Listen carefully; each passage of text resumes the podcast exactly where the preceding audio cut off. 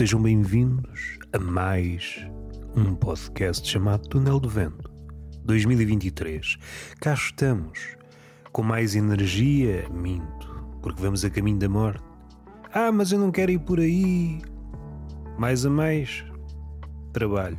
É aquela viagem que, mesmo aqueles que, fazendo de tudo para ficarem em casa, aqueles que têm um certo apego ao sofá, a estar eh, na horizontalidade, atualmente é uma imagem que não acolhe muito fervor, não acolhe muitos adeptos. Se eu tentar debater com essa figura que é cada vez mais visível, porque toda a gente, em maior ou menor grau, é turista, eu gosto é de passear. Vai passear, mas é. Calma. Tu percorres o mundo turisticamente. Tu passeias pelo corpo do outro turisticamente. Nunca vens para ficar. É um tocato lá de coisas passageiras. Deixa-me ficar deitado. Na horizontalidade, experimentar essa posição que um dia há de ser a última. Antes das cinzas. Bem, e é uma coisa chata. Ou não, dependendo da religião. E aqui há um paralelismo entre aquilo que é a vida ou a morte, com as distâncias bem medidas, uma vez que não sabemos o que é uma coisa e o que é outra, o que é que é a vida, o que é que é a morte, caso não haja uma certa empáfia, uma certa basófia que nos insufle o peitinho, até a baba, a baba ia interferindo no meu dizer. E este dizer é um dizer sem baba, não é baboso. O que eu queria dizer é em relação às cinzas. Estamos a caminhar para o pó. Para mim é chato. Tenho de aproveitar enquanto estiver vivo porque quando morrer, supondo que há vida depois da morte, não vai ser uma vida fácil. Sou asmático, supondo que vou para o céu ou para o inferno e continuo com as características que Deus me deu, que nem vou por aí, que é para não começar a criticar o Altíssimo. Isto é uma salada de coisa nenhuma. Só me insuflou de defeitos. Sou um bonequinho recheado de defeitos. O pecado não quer nada comigo. É uma frase que podem tirar daqui e usá-la na vida. Mas em relação às cinzas, em relação às, às poalhas, em relação a, ao pó, segundo a religião hindu, Shiva há de acabar com tudo numa dança última e das suas cinzas há de nascer qualquer coisa. Essa é uma das versões. Provavelmente haverá outras. Do nosso pó nascerá qualquer coisa. Não nascerá um mundo é a distância entre um criador minúsculo e um criador maiúsculo. Um criador maiúsculo tem pretensões para criar mundos e universos, tem capacidade para isso. Nós, uh, não sei o que é que isto vai dar. O ser humano devia, o ser humano devia ter uma espécie de caderninho. Caderninho entre aspas. Até certo ponto, porque isto depois podia levar-nos quase ao infinito as últimas proveniências de cada átomo do nosso corpo. Era um livro inabracável.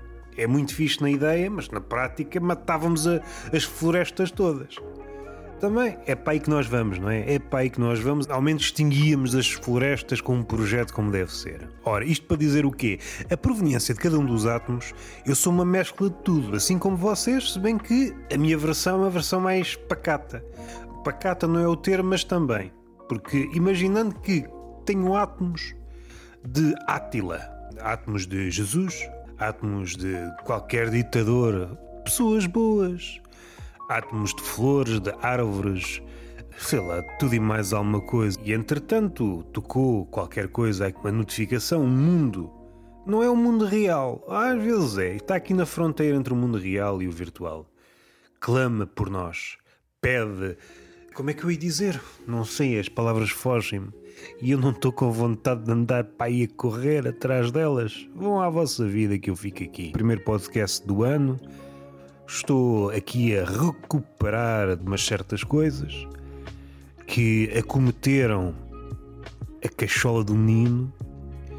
É exterior a mim. Foi o mundo a pregar partidas, trapaças, armadilhas e esparrelas e vários círculos para ver se me caçava, mas eu sou caça grossa, eu sou caça grossa. E andei assim um bocado mais franzino das ideias. E vá lá que hum, a minha intuição preparou-me para o pior.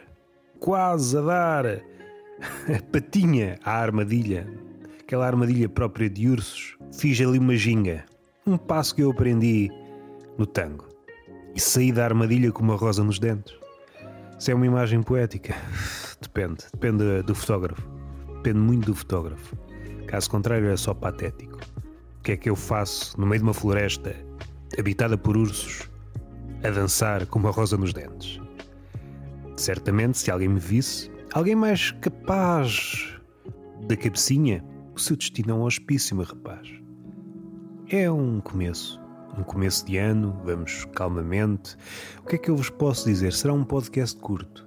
É apenas um desabafar com algumas palavras. Tentar aqui trocar as voltas ao silêncio. Por isso mesmo, desacralizá-lo. Tenho estado a ler alguns livros, alguns que acabei, mas estou ali a reler algumas partes. Há um livro, comprei na, na Feira do, do Livro, podia ser na Feira do Fumeiro ou Feira. Bem vistas as coisas, a Feira do Livro é cada vez menos Feira do Livro, dado que há cada vez mais bancas de coisas que não são livros, em princípio, porque se tudo é uma construção social, às tantas uma fartura também pode ser um livro se quiser. Mas isso é outra coisa. Ora, não é de estranhar que uma feira, por exemplo, imaginando que há a feira do churro, porque não, há feira para tudo e mais alguma coisa, começa a aparecer aqui e ali banquinhas de livros. Isto, do ponto de vista teórico, epá, é inatacável do ponto de vista prático. Ui, isto é absurdo. Porque se há coisa que as pessoas não procuram são livros. Procuram na Feira do Livro porque lá encalham. E fica bem. É uma altura que fica bem comprar livros para não ler. Um dos livros que eu comprei nessa altura, que eu já, já estava debaixo do olho, já estava debaixo do olho. Não sei há quanto tempo é que estava debaixo do olho, mesmo antes da tradução ter sido levada a cabo. Homeros, sem H. Sem H, não é CH. É parecidinho, é parecidinho. É como há palavras muito difíceis. Não sei se são homófonas, por exemplo, ring e rinque. Um é com G, outro é com Q, de quá quá, como se costuma dizer até à quarta classe, daí para a frente fica só estúpido. Diga um queijo. Diga um queijo, não diga um quá quá. Pessoas com mais 30 que dizem que é de quá quá, é pá, abate. Não estão próprias para consumo. A sociedade necessita de seres elevados. Ora, eu estou aqui a patinar, vou fazer aquilo que raramente faço, mas o cérebro não dá para mais, ou por acaso até dava, mas eu quero começar devagarinho este ano. Quero começar devagarinho.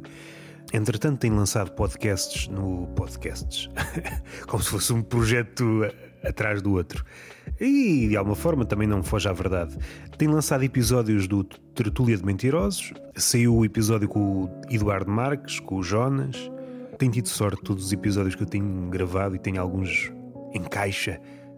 Têm sido boas conversas. É sinal que a pouco e pouco estou a aprender o ofício de estar embasbacado e a mandar bacuradas aqui e ali em formato de conversa. Está a melhorar aos poucos. E há de melhorar, há de melhorar se não estagnar. É que é mesmo assim, não é? Se não, se não estagnar, melhora, também pode piorar. Também há essa hipótese, não vamos descartar já essa hipótese. Lancei outro podcast que há de recomeçar, o Tubarão Negro, que é de piadas curtas, e todos os outros que vocês sabem ou, ou não querem saber. Vocês são animais dotados de livre-arbítrio e se não querem saber, só vos posso amar por essa decisão. O Homeros de Derek Walcott, Derek Walcott, acho que é assim que se diz. Se não for, perdoem-me. Eu não quero aprofundar muito o, o livro. Daqui a uns episódios possa dar aí um lamiré sobre o livro. Então, para aí quê? Na página 200, aquilo acho que tem 400 e tal páginas, podíamos chamar aquilo uma espécie de epopeia com. assim num, num molde mais contemporâneo não é tão contemporâneo. Se bem que esta palavra não quer dizer nada, não é? Isto já não quer dizer nada. A palavra contemporâneo é a mesma coisa que modernidade, pós-modernismo, abordagens metas, já não quer dizer bem nada, não é? Peço que interpretem isto da melhor maneira possível. E já vos peço muito. Comparando, por exemplo, com a viagem à Índia do Gonçalo M. Tavares. vai beber ao esqueleto dos Lusíadas, mas só muito subrepticiamente, aqui e ali, é que podemos dizer que há um parentesco. Até nem é preciso dar um grande salto, nem é preciso ser um menino mal educado para dizer que, se não toda, pelo menos partes, algumas partes são mais fragmentos ou a atirar ali para o aforismo. Se bem que a poesia, tal como a arte, expande e vai. É, é difícil. Partindo daquela ideia do Humberto Eco que o aforismo é a coisa mais difícil de definir, eu acho que pode ser aplicável a quase tudo, dado que nada é estanque. Cada vez mais difícil definir o que é um romance, é cada vez mais difícil que é um, definir o que é um conto, poesia, descritos que estão na fronteira. Pode ser um jogo interessante, um exercício de estilo tentar capturar aquilo numa etiqueta. Mas será que vale a pena? Será que não há coisas melhores para fazer? Apanhar uma puta, por exemplo? É só uma hipótese. É só uma hipótese. Uma espécie de epopeia nos moldes assim mais contemporâneos. O que é que me apraz dizer já eh, de forma assim um bocadinho zangada? O neoativismo tem vindo a trazer à tona vários nomes, alguns esquecidos, outros não tão vincados quando comparados com vultos ou homens brancos, ou homens apenas, quando comparados com outras etnias ou mulheres. Nesse exercício, que me parece, se for levado boa fé, parece um exercício salutar. A grandeza deve ser sempre louvada.